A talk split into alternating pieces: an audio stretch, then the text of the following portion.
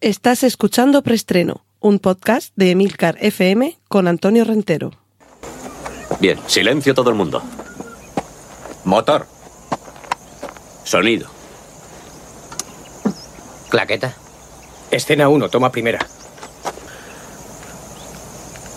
Acción. Saludos, bienvenidos una semana más a Preestreno, el podcast de Milcar FM donde os cuento las últimas noticias de cine y series de televisión. Recordad que en las notas del podcast os voy a incluir los enlaces a todos los contenidos audiovisuales y multimedia que mencione a partir de ahora. Ya sabéis, trailers, carteles, fotos y demás hierbas y matujos. Y vamos ya con nuestra primera sección esta semana, que es la de avisos parroquiales. Cortinilla de estrella y... Os voy a anticipar que la semana que viene preestreno cumple 200 entregas. Va a ser nuestro capítulo número 200, nuestro episodio número 200, nuestro podcast número 200 y para celebrarlo vamos a eh, recurrir a esa costumbre que de vez en cuando tenemos aquí en preestreno, que es la del podcast especial Tertulia. En este caso voy a recoger la grabación de una tertulia que tuvo lugar, si no recuerdo mal, el pasado 28 de septiembre en Siete Héroes, una librería, tienda de cómics, donde también se pueden comprar eh, juegos de mesa, de rol, figuritas y todos estos elementos de cultura popular que tanto nos gusta. Y dentro del ciclo de la semana Ex Libris, una semana dedicada a la cultura y la literatura aquí en Murcia, tuvo lugar una tertulia en la que pude participar que tenía como eh, tema central la arquitectura en el cómic y en el cine.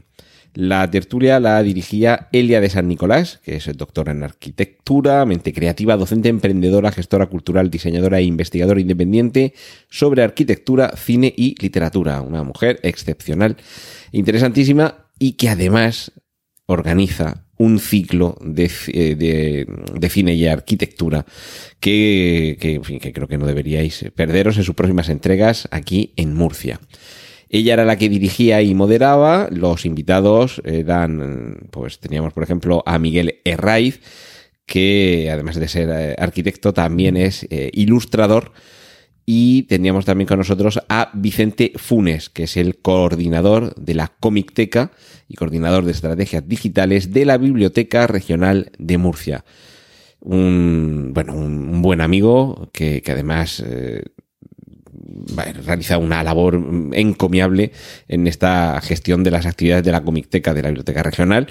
Eh, y, bueno, además, eh, gran amante también del cine. Y tocamos esos tres temas, arquitectura, cómic y cine, relación entre todos ellos, y como creo que la tertulia estuvo, bueno, estuvo, lo pasamos fenomenal los que participábamos y me imagino que también los que acudían como público que también pudo intervenir.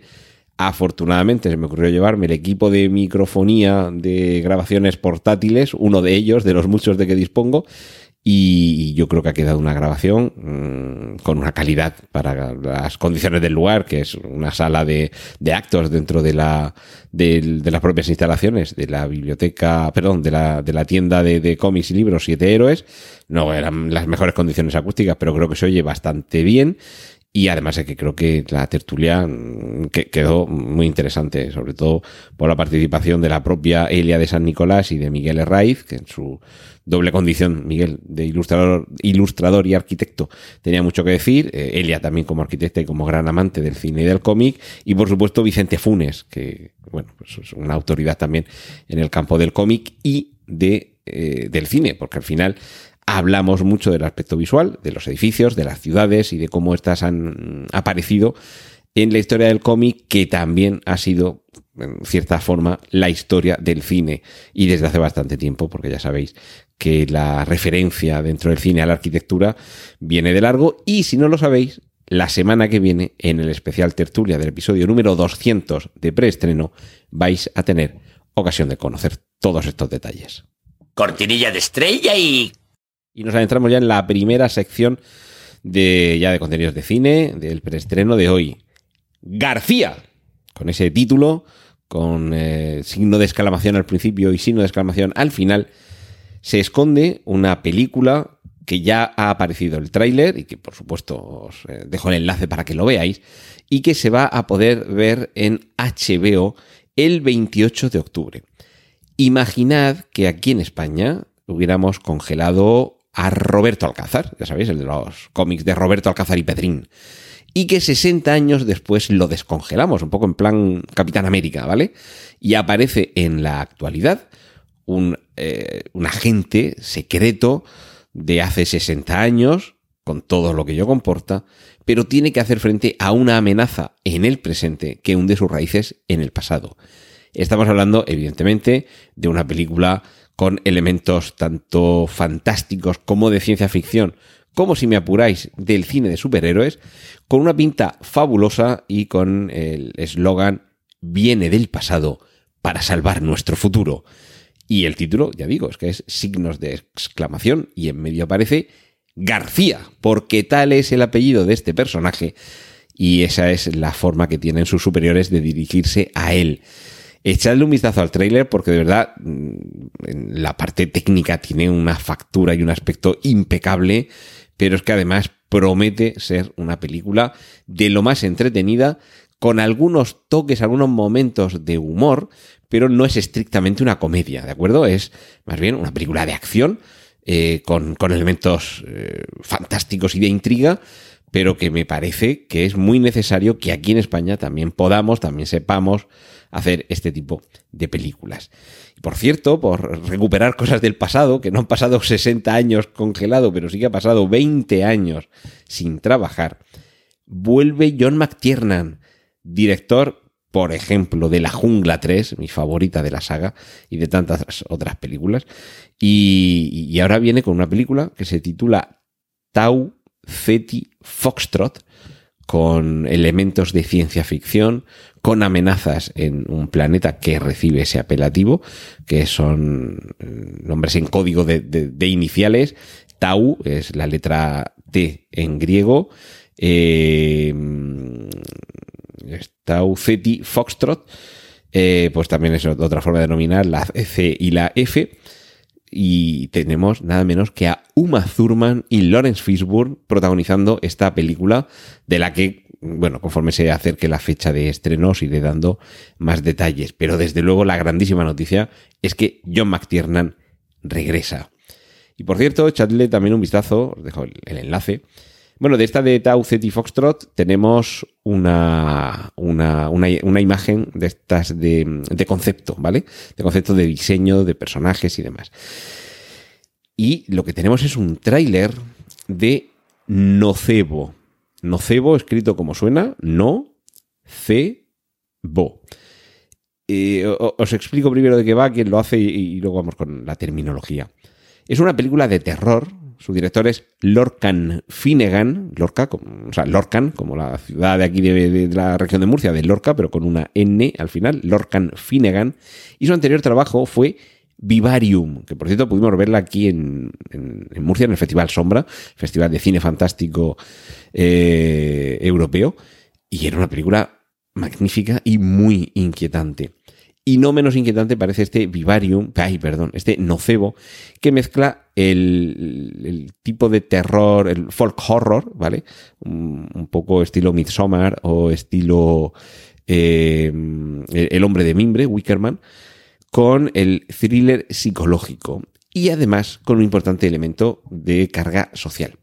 Tenemos a Eva Green, que siempre es un gustazo verla en todo tipo de pantallas grandes y pequeñas, que interpreta a la madre de, una familia aquejada de, eh, bueno, por cierto, Mark Strong, otro grandísimo actor, es el, es el padre de esta familia, y ella está aquejada de distintas molestias, distintos dolores, parece que no hay forma de solucionarlos, hasta que un día se presenta en su puerta una, una señora, parece, no sé, como, como india, pakistaní, en fin, de, esa procedencia étnica o regional, y eh, con un fuerte acento eh, extranjero, y se ofrece eh, a ayudar. Dice, estoy aquí para ayudar, ¿vale? Una especie de Mary Poppins.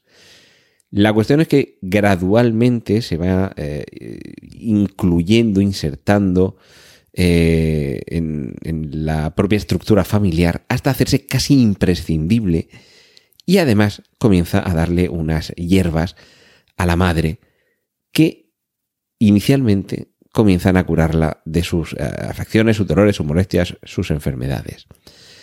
No os digo más, en el trailer ya comienza a aparecer algún elemento inquietante, pero solamente os explico lo que significa la palabra nocebo. Es muy posible que conozcáis la palabra placebo, que es una sustancia que cuando se ingiere parece provocar la sensación de que se están curando los síntomas de una enfermedad, pero realmente está todo en la mente de quien la está tomando. Esa mejoría se produce porque efectivamente este señor, esta persona que está tomando esa sustancia, tiene el convencimiento de que está mejorando su salud. Y lo cierto es que es su propia mente la que la está mejorando, ¿vale?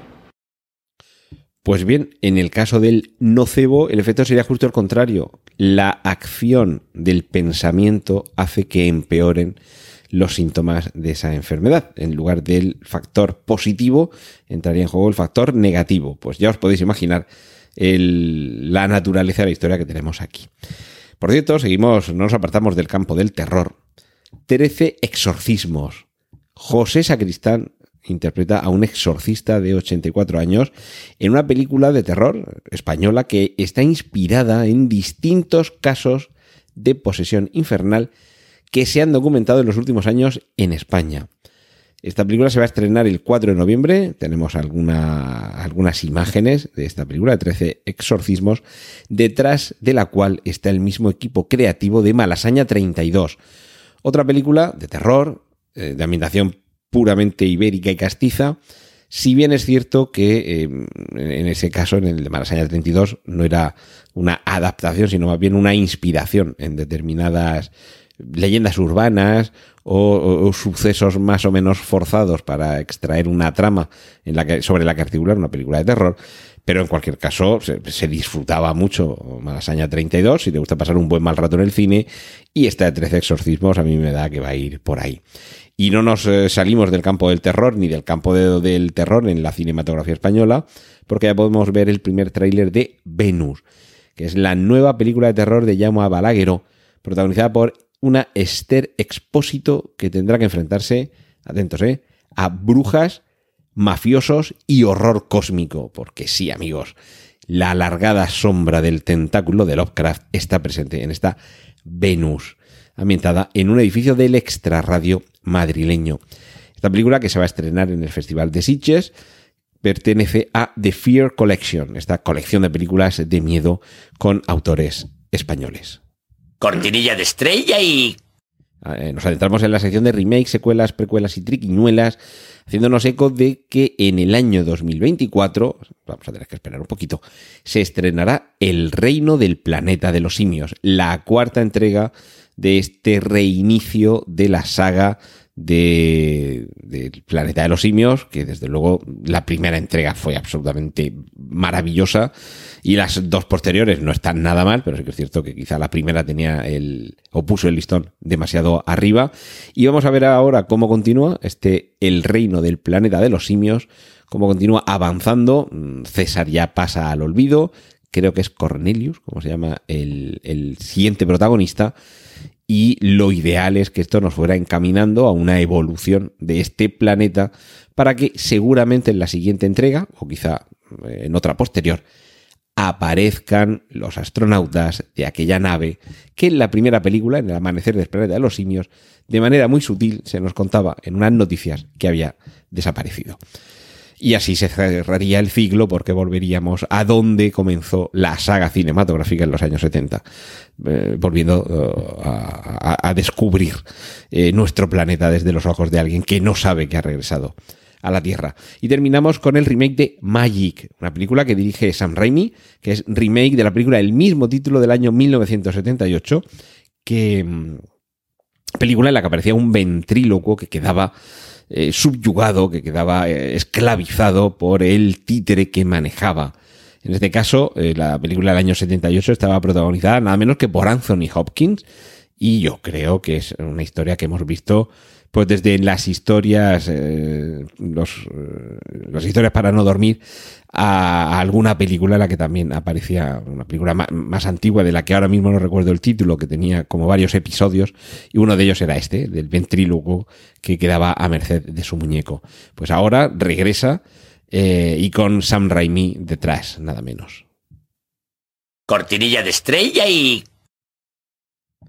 Y otros que regresan son los vecinos de la que se avecina, que cambian de domicilio, vuelven el 18 de noviembre y, y, han abandonado el mirador de Monte Pinar por una nueva dirección. En este caso, abandonan la periferia por un edificio céntrico en la calle, bueno, si recordáis la famosa dirección de Desengaño 21, que era la dirección del Aquí no quien viva original, donde parte todo esto, pues ahora la dirección del edificio es Contubernio 49. Y es un edificio en el centro en el que, además de algunos de los vecinos que ya conocíamos del Mirador de Montepinar, tendremos nuevos vecinos y, por supuesto, me imagino que lo que tendremos será nuevas tramas completamente disparatadas y con algunos de los momentos de comedia más hilarantes de la televisión eh, española en toda su historia. Lo que podemos ver también son los primeros pósters oficiales de American Horror Story 11, la undécima temporada, que se titulará AHS dos puntos NYC, es decir, American Horror Story, dos New York City, porque la ciudad de Nueva York va a ser el emplazamiento en esta undécima temporada. Por cierto, llega el 19 de noviembre y por primera vez con dos episodios semanales. Esto es, eh, desde luego, darnos más de lo que nos gusta. Y para los enamorados de los episodios especiales de Halloween de Los Simpson, que excepto en la primera temporada, si no recuerdo mal, en cada una de las 33, creo que llevan, temporadas hay un episodio especial de Halloween, pues bien, para los enamorados de esos capítulos ya podemos ver la primera imagen de Not It, es decir, no es eso. It, eso, es el título de la que seguramente es la más célebre novela de Stephen King y es la premisa tomada como base para este capítulo que se emitirá el 23 de octubre. Y por cierto, ya eh, comienzan los preparativos para el rodaje de la cuarta temporada de Succession. Esta tenemos unas ganazas enormes de verla. Cortinilla de estrella y y para los amantes del cómic, esta semana una única noticia, que es el tráiler final de Wakanda Forever, la segunda parte de Black Panther.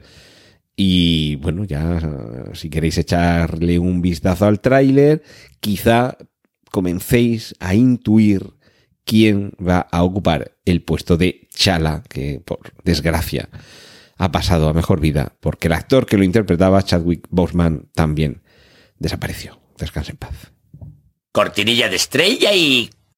Y en el campo de las adaptaciones, vamos ya terminando, Porter de Huesos y Todo, la nueva película de Luca Guadagnino, protagonizada por Timothée Chalamet y Mark Rylance, un tour de force, una road movie, y ya está bien de palabras extranjeras, porque lo que hay que hablar es de una película de carretera en la que los protagonistas se ven envueltos en una huida hacia adelante, dejando un reguero de sangre y cadáveres a su paso.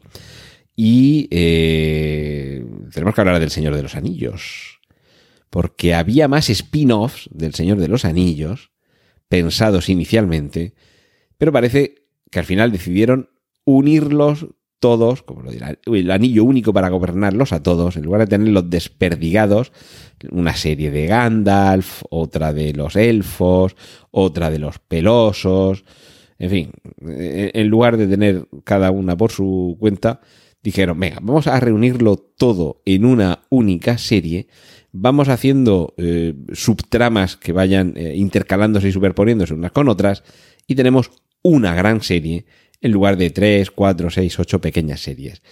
ese era el plan inicial, yo creo que es bastante mejor el que están haciendo ahora, y bueno, hay que decir también que más vale que no tengamos prisa por ver la segunda temporada. Porque Patrick McKay, que es uno de los showrunners, los, los patrones del rumbo que dirigen hacia dónde va cada temporada, ha dicho, este señor, que la segunda temporada de Los Anillos de Poder no va a eh, estrenarse este año que viene, sino que todavía van a trabajar, atentos, ¿eh? un par de años más en el desarrollo de la segunda temporada. Un par de años más trabajando en el desarrollo de la segunda temporada. Espero que esto signifique que van a enderezar todos esos aspectos de los que muchos se están quejando, algunos que quizás no somos tan, tan puristas o tan talibanes de Tolkien, bueno, pues la podemos disfrutar más o menos, mm, en mi caso la disfruto bastante, y quizá hay detalles a los que no llego y no me molestan porque no tengo conocimiento suficiente como para que me molesten, pero estoy convencido de que como todo en esta vida se puede mejorar. Ahora bien, temporadas cortas, o relativamente cortas, de solo ocho capítulos, que nos hagan esperar dos años entre temporadas, ojo ojo porque ahí se corre el riesgo de caer en lo que ha sucedido con Westworld. Quizá con Westworld más eh, acuciante, más exagerado, más acusado, porque es una serie mucho más compleja en su trama y en sus subtramas. Y sinceramente, de una temporada a otra no, no te acuerdas de por dónde iba aquí el rollo, ¿vale? Yo creo que seguramente no pasará esto con los anillos de poder, pero quizá esperar dos años o quizá tres entre temporadas sea excesivo. Y con lo que también vamos a tener que esperar es con quien esta semana cumple 60 años, que es nada menos que James Bond. Hace 60 años que se estrenó en cine su primera película, 007 contra el Doctor No. Y parece que en la productora Ion dicen que tranquilos, que aún faltan un par de años para que comiencen a rodar. Así que, como veis, se hace bueno eso que siempre dicen los actores, que en el cine te pagan por esperar cortinilla de estrella y... Y hasta que ha llegado el episodio de esta semana. Me despido hasta dentro de dos semanas, porque la semana que viene tendremos preestreno, pero como es un especial tertulia, no habrá noticias. Eh, así que con un poquito de suerte, dentro de dos semanas tendremos muchas más noticias y sobre todo espero que la semana que viene disfrutéis como yo celebrando estos 200 preestreno, preestrenos que llevaremos entonces. Un saludo de Antonio Rentero. ¡Y corten! Gracias por escuchar Preestreno. Puedes contactar con nosotros en emilcar.fm barra preestreno, donde encontrarás nuestros anteriores episodios. Genial, la positiva.